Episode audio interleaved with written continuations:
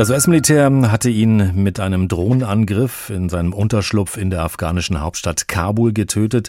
Damit sei der Gerechtigkeit Genüge getan worden, sagte Joe Biden gestern Abend.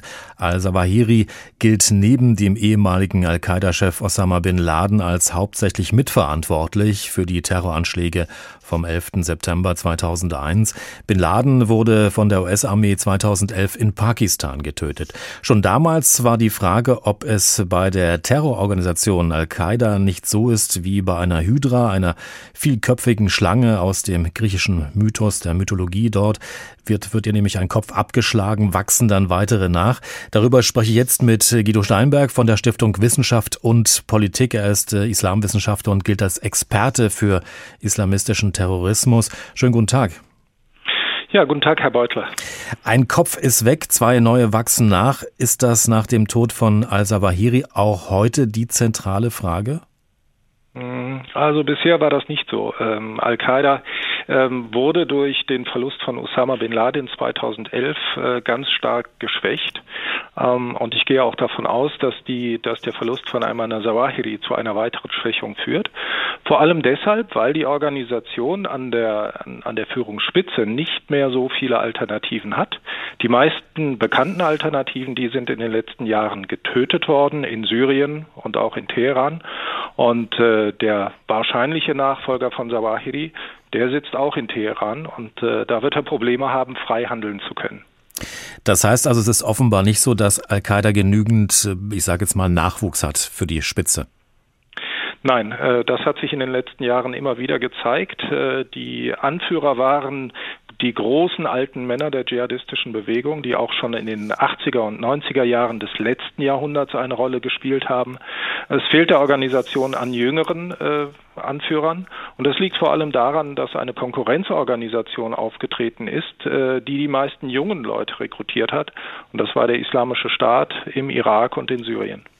Wie ist denn Al-Qaida überhaupt heute organisiert? Ist das noch genau diese Organisation, wie wir sie noch vor 10, 20 Jahren kennen? Nein, die Organisation hat sich tatsächlich äh, verändert. Verändert vor allem deshalb, äh, weil sie versucht hat, ein neu, neues Zentrum für ihre Aktivitäten aufzubauen in äh, Nordwestsyrien. Und dieser Versuch ist gescheitert, ganz einfach deshalb, äh, weil der dortige Al-Qaida-Ableger, die nennen sich die Wächter der Religion, unter großen Druck geraten ist. Äh, die Amerikaner haben viele Anführer getötet und äh, andere sind inhaftiert worden von konkurrierenden Gruppierungen. Was man trotzdem sagen kann, äh, ist, dass die Organisation heute äh, sehr viel weiter verbreitet ist als noch am 11. September 2001. Wir haben es mit Ablegern zu tun, äh, die stark sind beispielsweise in Westafrika und in der Sahelzone, im Jemen, in Syrien, wie gesagt, nicht mehr. Und auch in Afghanistan gibt es noch eine kleine Präsenz. Äh, die ist nicht so stark, aber die hat letztes Jahr gemeinsam mit den Taliban gewonnen. Deswegen sollten wir die Organisation insgesamt nicht abschreiben, auch wenn deutlich ist, dass sie vor allem in verschiedenen Regionen in der islamischen Welt eine Bedrohung ist, nicht so sehr als globale Organisation, wie wir sie von früher kennen. US-Präsident Joe Biden und seine Regierung feiert den Tod von al-Sawahiris als wichtigen Schlag gegen den Terrorismus. Ist das berechtigt?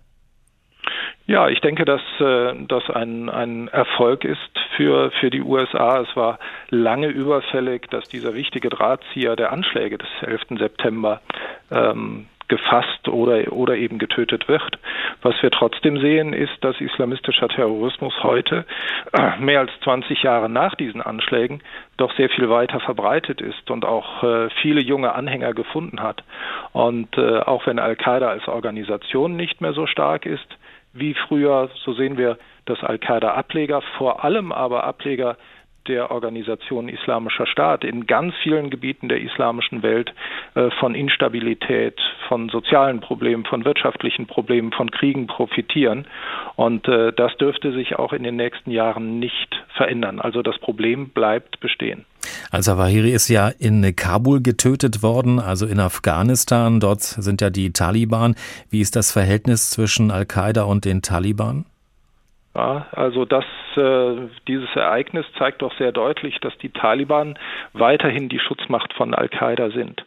Ähm, es besteht äh, ein Bündnis zwischen den beiden Organisationen seit 1996, als die damalige Al-Qaida-Spitze nach Afghanistan zurückgekehrt ist. Und äh, dieses Bündnis ist, ist tatsächlich immer noch intakt. Die Taliban haben äh, zugesagt, in einem Abkommen mit der Trump-Administration vom Februar 2020 dieses Bündnis aufzukündigen.